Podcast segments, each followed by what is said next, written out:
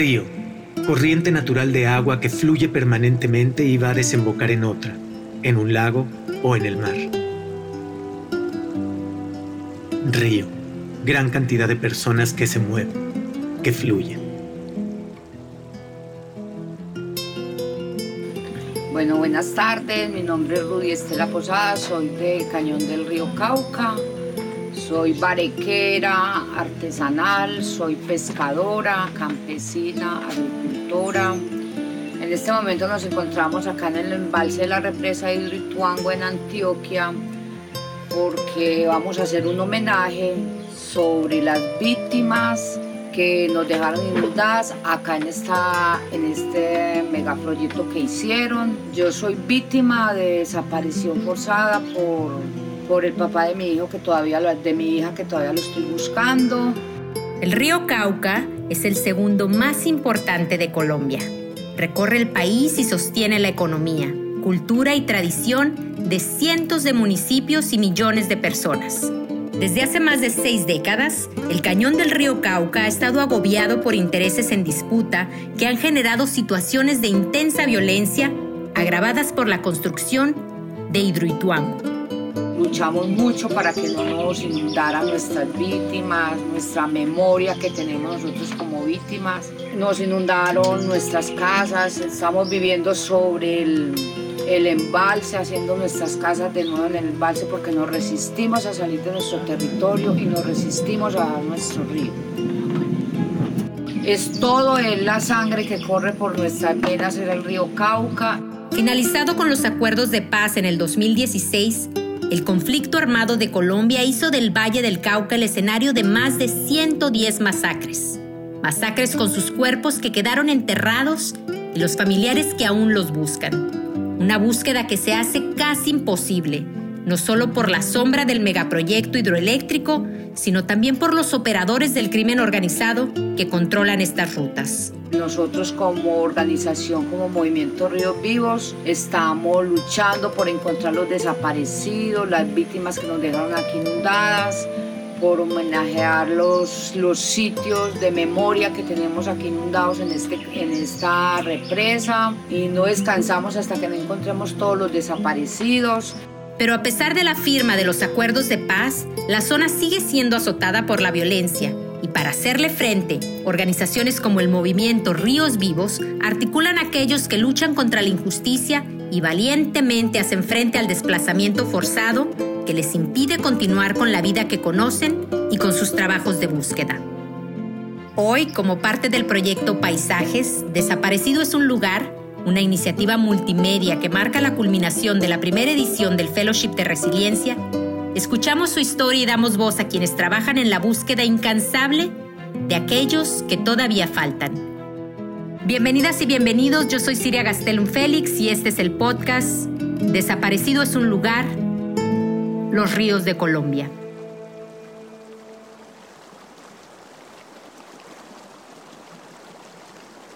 El río, que como la sangre en las venas lleva entre su cauce la vida, la tradición, la armonía con la naturaleza, ha sido también interrumpido y manchado por la violencia, el dolor, las masacres y la esperanza perdida.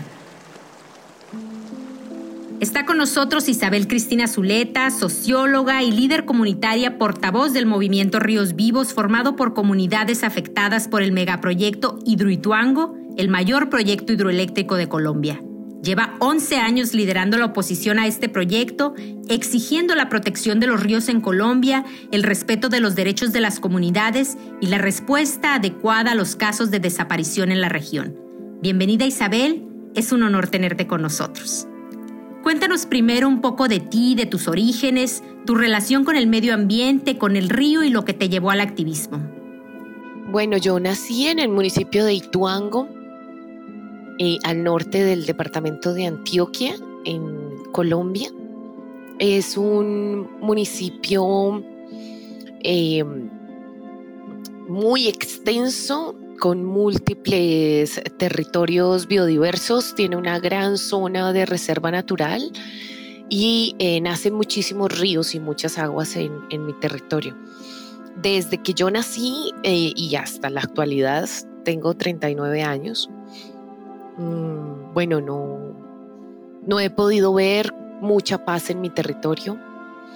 Y em, eso me ha dolido mucho desde niña estar con mis hermanas, con mis amigas, con mis amigos en medio de una situación de confrontación armada, de violencia, de grupos al margen de la ley, de grupos del Estado colombiano y de mucha incertidumbre para los pobladores del municipio. Entonces, creo que soy activista eh, porque no encontré una mejor manera, no encontré otra manera de eh, sacar el dolor, la rabia, la indignación que tengo y buscar transformar esa realidad. Existe este deseo de cambiar una realidad, pero ¿a qué realidad te refieres? ¿Cómo es este contexto político y social tan complejo que se vive en Colombia, esta relación entre el crimen organizado, los intereses privados y la guerrilla que son el marco de tu juventud, de tu niñez y de tu trabajo ahora como mujer adulta? Bueno, el contexto colombiano es un contexto de violencia de Estado. Eh, el crimen organizado se ha fortalecido a raíz de sus relaciones con el Estado colombiano, con la corrupción que existe en el Estado colombiano, que no ha cumplido sus obligaciones de protección de las comunidades, eh, que nos ha dejado abandonados a nuestra suerte con un montón de criminales que rodean el territorio, que se disputa en el territorio y dentro de esos grupos criminales también están eh, los grupos eh, del Estado, el ejército, la policía que evidentemente actúan bajo el manto de la criminalidad. Ese es el contexto que nos rodea, una violencia estatal permanente en la que no se le permite al ciudadano desarrollar su vida con libertad, con derechos, con dignidad. el río era la vida de nosotros, porque allí nosotros podíamos pescar, eh, minear y el ruido del río era, era la música, era la alegría, era el gozo de nosotros. Ahora ya nuestra alegría se acabó, ya nos queda solo dolor, tristeza, ver cómo el río cada día está más seco, más muerto, ya no nos habla como antes, ya no nos arrulla como nos arrullaba, ya no nos habla por medio de su ruido. A pesar de los impactos negativos, las administraciones locales y departamentales impiden fincar responsabilidades sobre los daños ambientales ocasionados. Cuéntanos, Isabel, un poco sobre el río Cauca, de esta comunidad donde tú trabajas el río ahí es vida, pero también está lleno de muerte y desaparecidos. ¿Nos puedes contar más de estas desapariciones? El río Cauca y otros ríos de Colombia eh, los han usado los criminales para intentar desaparecer los cuerpos de sus víctimas y em, hay una cultura relacionada con el río para rescatar esos cuerpos porque la gente del agua considera que eh, la muerte no se puede dar en el agua, no van a descansar esos espíritus si están en el agua y los cuerpos tienen que estar en la tierra. Con esa concepción, eh, los criminales siguen arrojando, incluso hoy en día en el marco de las protestas y la revuelta popular que se vive en el país, han arrojado cuerpos de jóvenes asesinados en, las calles, de jóvenes que salieron a protestar, los han arrojado al río Cauca. Esto sigue pasando el día de hoy, solo que eh, con el megaproyecto hidroeléctrico de Hidroituango ya no pasa ese río por nuestro territorio, sino que tenemos un gran charco. Y ese gran charco eh, lo que hace es detener los muertos, detener el curso de los muertos. Cuando existía el río, normalmente los barequeros y pescadores rescataban esos cuerpos que sus familias en muchos casos estaban buscando. Había también una, una lógica comunitaria cuando se conocía que una persona había caído al río por ser un río furioso, un río veloz, encañonado, pues se iba a buscar con comunidades de pescadores aguas abajo hasta ser encontrado. En muchas ocasiones se, se encontraba, pero los muertos por violencia, los muertos eh, con señales de, de disparos en su cuerpo, pues los criminales no estaban interesados en que se encontraran esos cuerpos y los pescadores y barqueros tenían mucho temor de que se dieran cuenta que ellos los rescataban, porque incluso llegaron estos grupos criminales a prohibirles a los pescadores desarrollar eh, su creencia en relación a la muerte y por lo tanto rescatar los cuerpos y eso les daba mucho miedo. La fiscalía también ha intimidado en muchas ocasiones con judicializar a las personas que rescaten cuerpos eh, sin respetar su cultura, sin respetar su ancestralidad y sus creencias. Y eso ha hecho que esta población pues tenga una crisis muy fuerte en, su identidad y en sus creencias y esa es la relación con el río. Realmente es una forma de vida, es una forma de comprensión de todo un cosmos, tienen unas deidades asociadas a los, a los ríos en Colombia, las gentes de agua, y bajo esas premisas culturales es su actuar en relación a los desaparecidos y en relación a los muertos que se arrojan al río Cauca. El río Cauca no es un cementerio, los ríos de Colombia no son cementerios ni fosas comunes, sino que eh, tomaban ese cuerpo y en un remolino, en un meandro, en una, según la dinámica del río, kilómetros abajo, el mismo eh, río eh, arrojaba el cuerpo a sus riberas para que fuese enterrado en ellas. Y con el megaproyecto de Hidroituango inundaron todos esos enterramientos y por eso tanto dolor con esta hidroeléctrica. Sin duda, el impacto es devastador. Al respecto, ¿Qué dice la narrativa oficial? Empezamos una búsqueda inicialmente por todos los registros de masacres. Hemos documentado 110 masacres en mi territorio, en toda la zona de influencia del megaproyecto Irituango. Y al documentar esas masacres nos dábamos cuenta que estaban los registros de las personas asesinadas en las masacres, pero no estaban los cuerpos y, al no estar los cuerpos esa persona sigue desaparecida. El Estado colombiano eh, ha confundido todas las cifras, ha tratado de hacerlo lo más difícil posible para las personas que hemos eh, realizado esta tarea al decir que si ya se sabe que está muerto, entonces ¿para qué lo busca? Pero eso no lo puede entender una familia. Una familia, así se sepa y esté en registros que está muerto la familia, lo va a seguir buscando y el río lo va a seguir arrojando. También hago parte de un grupo de mujeres que se llama Maru, Mujeres Defensoras del Agua, la Vida y el Territorio. Y en este momento me siento muy triste, tengo muchos sentimientos encontrados, porque no, no, le avisaron a las, a las comunidades lo que hicieron hoy con, con nuestro río, con nuestros peces, cerrar esa compuerta de momento. Eso para nosotros es como si nos mataran el papá.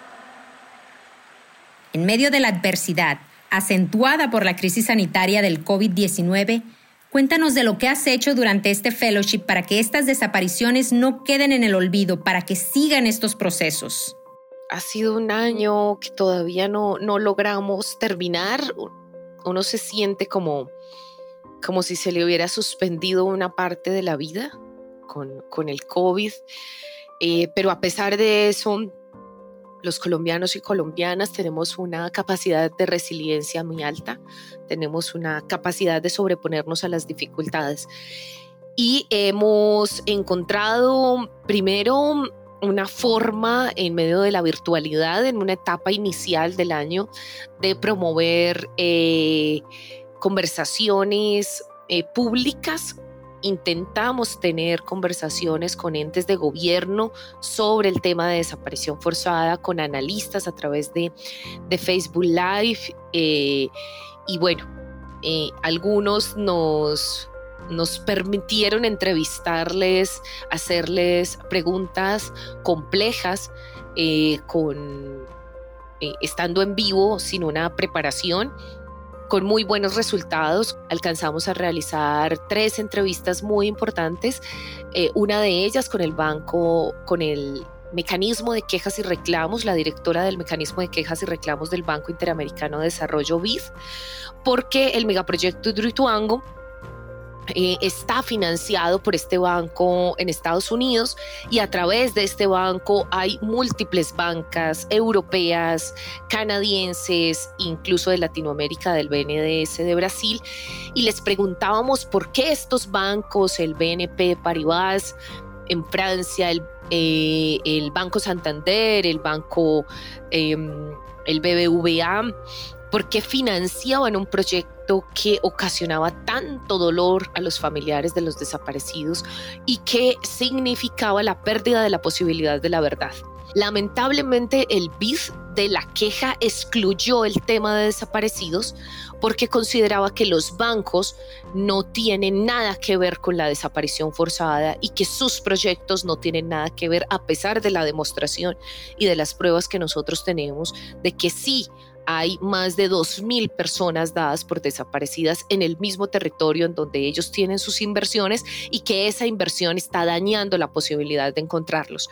Eh, fue una conversación muy interesante. También pudimos avanzar en un diálogo con la policía. La policía en Colombia eh, es una de las instituciones más corruptas que tiene el país, es una de las instituciones más violentas que tiene el país. Mm, no ha hecho la tarea en relación al tema de desaparición, no solo a la búsqueda, sino al registro adecuado eh, para poder que la búsqueda sea posible y también tuvimos ese diálogo público con el comandante de policía del departamento de Antioquia. Eh, después de esa fase iniciamos una tarea humanitaria una tarea fuerte humanitaria en relación al desplazamiento forzado por actores armados en el municipio de Ituango, entregando ya, llevamos cuatro toneladas de, alimentos. En esa tarea también estuvimos durante la durante la pandemia y ayudó mucho a los procesos organizativos para no tener que ceder eh, por hambre ante situaciones tan duras como, como las eh, de los actores al margen de la ley.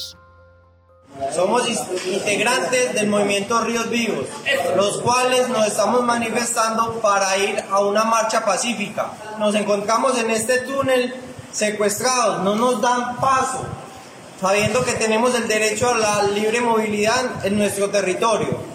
Los grandes logros obtenidos en el contexto de la pandemia vinieron a un precio muy alto para ti tu equipo.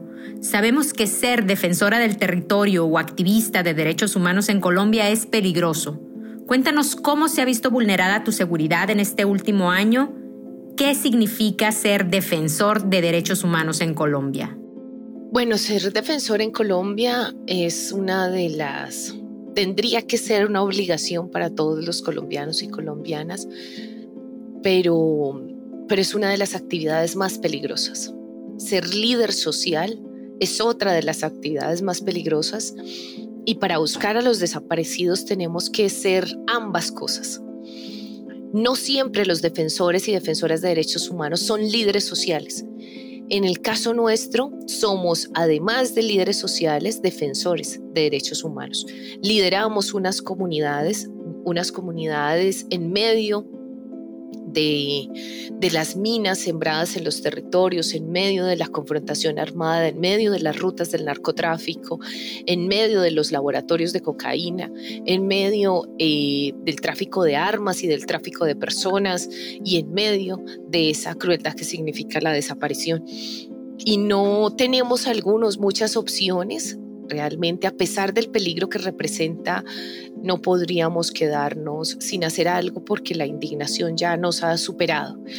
Ha implicado amenazas desde que decidí alzar mi voz por primera vez, que se han aumentado en el último año las presiones por parte eh, de grupos desconocidos y de grupos conocidos, incluso de profesores, a través de las denuncias que hemos realizado a las universidades que han perdido su ética y han permitido que se afecte a las comunidades, pues hemos tenido muchos ataques de profesores eh, que consideran que estamos en contra del desarrollo por denunciar a un proyecto hidroeléctrico. Em, pero también de profesores que consideran que tienen que defender la, institución de educación más allá de lo que hayan hecho. Hemos tenido muchos ataques virtuales, de una mm, administración pública eh, paga a a expertos en estos temas de la virtualidad para que nos hagan seguimiento permanente a nuestras redes, al, sitio web que tiene ataques periódicos. Eh, y eh, bueno, nosotros con el profundo desconocimiento de este mundo de la virtualidad, pero buscando también quien nos apoye en esas tareas. Eh, nuestras redes sociales las tuvimos que crear porque no éramos escuchados por otras vías, porque los medios de comunicación no registraban nuestras acciones y, nuestra, y nuestro activismo. Y a través de las redes sociales hemos podido denunciar, pero hemos sido eh, víctimas también de múltiples ataques por las redes sociales. Además de eso, em, he recibido amenazas últimamente. La última amenaza hace, hace muy poco diciendo que eh, que necesitaban los, los grupos criminales saber cuánto era que estaban pagando por mi cabeza. Eh, y eso se hizo público, ellos lo hicieron público para intentar obtener respuesta eh, de parte de otros actores y eso es una amenaza muy grave en Colombia. Mi, mi, vida le han puesto precio en varias ocasiones, eh, no es la primera vez. Ya cuando fui la única mujer lideresa de la cumbre agraria en Antioquia, ya habían puesto un precio por, por asesinarme y, múltiples ataques que, he recibido. También tuve un intento de desaparición forzada eh, una vez que convoqué a una asamblea popular y afortunadamente con la comunidad, con mis compañeros y compañeras que pudieron anticiparse a, cómo los criminales nos estaban esperando en un, en un sitio, eh, pudimos evitar esa, esa situación. Pero realmente es muy difícil ser, eh, ser defensor de derechos humanos y líder social en Colombia. Es estar perseguido todo el tiempo, es estar dispuesto a recibir humillaciones, maltratos, que te saquen de espacios, que no te permitan entrar a otros porque eres supuestamente persona no grata para estar en ciertos escenarios. Eso me ha pasado en múltiples ocasiones, en algunas calles con gente que te, que, te escupe, que te insulta porque no puedes seguir hablando lo que estás, lo que estás eh, denunciando he llegado a recibir amenazas del Centro Democrático en donde me prohíben seguir hablando de los muertos, donde me prohíben que siga hablando de los muertos. Es una situación de incertidumbre que últimamente se ha aumentado, se ha extendido hacia mi familia. Eso también le ha pasado a otros compañeros y compañeras en donde les han asesinado a sus hijos, eh, a sus familiares, para que abandonen el activismo. Y mi familia pues también ha sido objeto de múltiples presiones y persecución por parte de, la, de los entes públicos, sobre todo de las administraciones eh, y el gobierno locales, departamental, incluso nacional por el mismo ministro de Defensa. Hemos tenido ataques permanentes a nuestra labor. Más allá de recordar quienes han dado sus vidas en este paro nacional indefinido, eh, estamos exigiendo por los 356 desaparecidos en este momento, que no sabemos en qué condiciones estén, no sabemos si estén vivos. Isabel, dinos un poco de lo que ha sucedido en Colombia recientemente, de esta situación que ha dado vigencia nuevamente al tema de las desapariciones forzadas.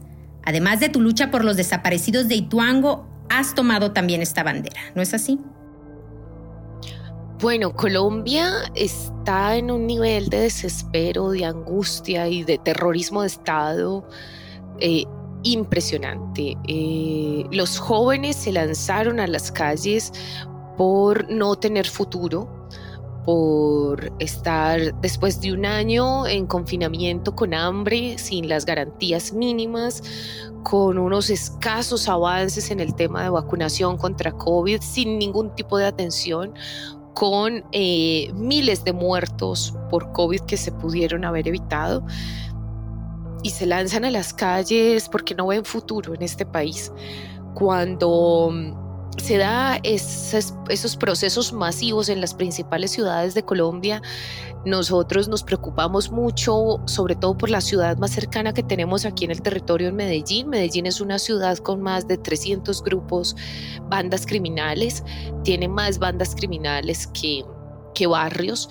Es una ciudad muy compleja con eh, estructuras criminales de eh, muy antiguas y de una capacidad letal grandísima y eh, le decía yo a mi esposo, a mi compañero, le decía que eh, me daba muchísimo miedo los jóvenes en Medellín con, con una situación de violencia tan fuerte y con un estado tan perverso como el que se tiene en Colombia, efectivamente poco después de que iniciaran las revueltas populares, empezaron a desaparecer a los chicos eh, por parte del Estado. Empezó a haber desaparición forzada principalmente por parte del Estado y eh, empezaron las detenciones masivas que además están prohibidas en Colombia empecé a hacer seguimiento, a pedir que me ayudaran a hacer seguimiento a las detenciones, a las capturas para saber hacia dónde se llevaban a los chicos. Salí eh, a las calles eh, con mi celular a grabar a los chicos cuando eran capturados para que dijeran su nombre, el lugar de su de su residencia, su número de identidad y para tratar de evitar que los, que los desaparecieran. Eh, y y bueno, con muchísimo dolor decir que, que no pudimos hacer mucho y hay muchos jóvenes desaparecidos que poco después empezaron a aparecer muertos en algunos sitios y, y creo que si no hubiesen personas que hacemos esta tarea, pues los desaparecidos habrían sido muchos más. Hoy ya no solo son los desaparecidos eh, del campo, de la ruralidad, con todo lo que ha venido pasando, sino también de la ciudad. Los desaparecidos son los jóvenes y esas madres que cuando su hijo o su hija quiere salir a protestar, se quedan con el corazón en la mano pensando que nunca van a volver. Qué realidad tan terrible. Y ante este panorama, ¿qué papel juega la comunidad internacional en el tema de las desapariciones? Bueno, la comunidad internacional como se pudo observar en, estas movilizaciones, que además decirles que no han parado, que se registran menos y que como la mayor parte de la violencia en el país se ha naturalizado, cada 28 eh, de cada mes, los 28 de cada mes mejor, hay manifestaciones en las calles. En la última en Medellín, en Cali y en, en Popayán, en Bogotá, salió muchísimos jóvenes. Los jóvenes siguen saliendo cada 28, pero la violencia estatal es cada vez peor. La comunidad internacional tuvo un papel fundamental en presionar al Estado colombiano em, para que no hubiesen estas detenciones arbitrarias, para que no hubiesen estas desapariciones forzosas, eh, yo creo que sin esa presión internacional, esta dictadura que vivimos en Colombia sería mucho más, mucho más cruel de lo que ya es. Es una simulación de democracia. Cuando nos reuníamos un grupo de defensores de derechos humanos con el ministro del Interior hace muy poco, en una, en una reunión y les decía que estábamos en una dictadura en Colombia, él respondía que en qué dictadura se escuchaba la gente eh, se recibían las denuncias de desaparición. Eh, consideran que la democracia es la recepción de la denuncia, pero no la búsqueda. Y no que no suceda por parte del Estado. Consideran que la democracia es, es estar en un espacio reunidos, pero no escuchar ni atender a la gente ni resolver los problemas. Entonces es una, una dictadura sofisticada, como como se lo planteaba y que efectivamente en otras, en otro tipo de dictaduras pues también se, se habla con la gente. Eh, no quiere decir que porque te atropellen y te violen tus derechos no, no sean capaces de simular un diálogo, así sea infructífero. Y, la comunidad internacional nos ha permitido ese acercamiento, ese diálogo, ha acompañado a defensores y defensoras de derechos humanos en la entrega del, informe oral que tuvo el movimiento, nos acompañó Brigadas Internacionales de Paz, hemos tenido acompañamiento en otras ocasiones, eh, además de PBI, de otros, de otros colectivos que hacen acompañamiento a organizaciones como la nuestra pero además hemos tenido la fortuna de contar con organizaciones internacionales que nos ayuden a visibilizar la situación afuera y a ejercer presión. El último informe que acaba de sacar Amnistía Internacional fue una ayuda inmensa sobre la situación en Cali. Ha sido una ayuda muy importante para alzar nuestra voz porque todos los que alzamos la voz en Colombia estamos en riesgo y eh, protege que entidades afuera estén hablando, legitimando nuestra voz. Los pocos niveles de justicia que se tienen en Colombia se le deben a la comunidad internacional y a la fuerte presión que se ha hecho sobre una, una justicia tan débil, una fiscalía de bolsillo, como le decimos aquí, al servicio de, del gobierno de turno, pero que con esa presión internacional ellos han tenido que dar respuesta. Don algo nos jodió la vida a toda la comunidad. Fue una afectación muy grande. También hay que invitarlos para decirle al Estado que eso no se nos ha olvidado. Definitivamente la fortaleza, la resiliencia de tu trabajo, la inspiración que das a las comunidades también se opaca con los obstáculos que se presentan y que son muchos. ¿Cómo sigues? ¿Qué te motiva ante este escenario tan complejo donde no solo peligra tu vida, sino la de tu gente? Mm, yo sigo porque el activismo hace parte de mi vida.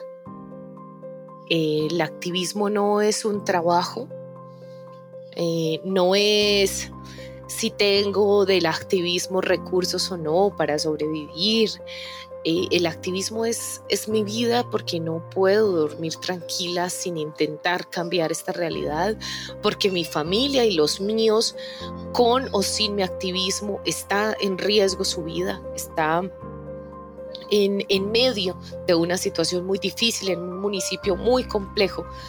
Eh, con muchos intereses mineros. Hoy tenemos la amenaza minera, una mina de, oro y otras tres de níquel gigantescas en el territorio y muchísima presión de los actores paramilitares eh, y del crimen organizado disputándose todo lo que tiene que ver con esas, con esas minas. Entonces, eh, hay que seguir.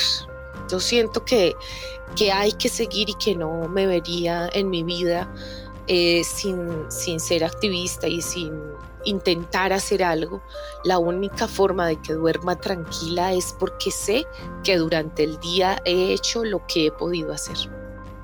Muchas gracias a Isabel Zuleta por haber estado con nosotros y continuar hablando de las desapariciones, el crimen organizado y las falsas promesas de desarrollo que siguen desangrando a los ríos y sus comunidades y por dar voz a esas madres que hoy ven a sus hijos buscar un futuro mejor con el temor de no verlos regresar. Un último comentario, Isabel, o reflexión sobre el impacto del fellowship en tu trabajo que nos quieras compartir.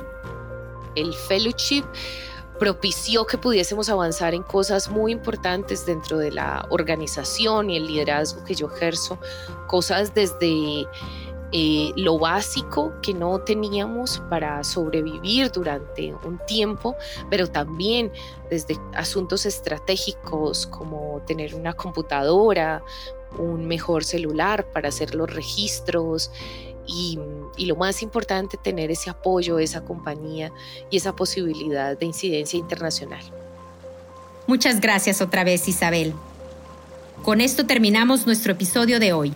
Yo soy Siria Gastelum Félix Gracias por escucharnos y hasta la próxima. Conoce más sobre los paisajes que se cubren con la enorme herida de los desaparecidos en México y el mundo en landscapes.globalinitiative.net. El contenido está disponible en inglés y español. También te invitamos a visitar resiliencefund.globalinitiative.net y conocer el trabajo que la Iniciativa Global y el Fondo Resiliencia realizan con víctimas de desapariciones relacionadas con el crimen organizado. En nuestro sitio también encontrarás más información sobre el crimen organizado alrededor del mundo y otros podcasts y contenidos. En redes sociales busca Global Initiative para acceder a nuestras direcciones y encuentra nuestro correo electrónico en la descripción de este episodio. Agradeceremos tu calificación, reseña y suscripción a este podcast. Compartirlo en tus redes nos ayuda a llegar a más personas y mejorar nuestros contenidos. Esto fue Desaparecido es un lugar, Los Ríos de Colombia.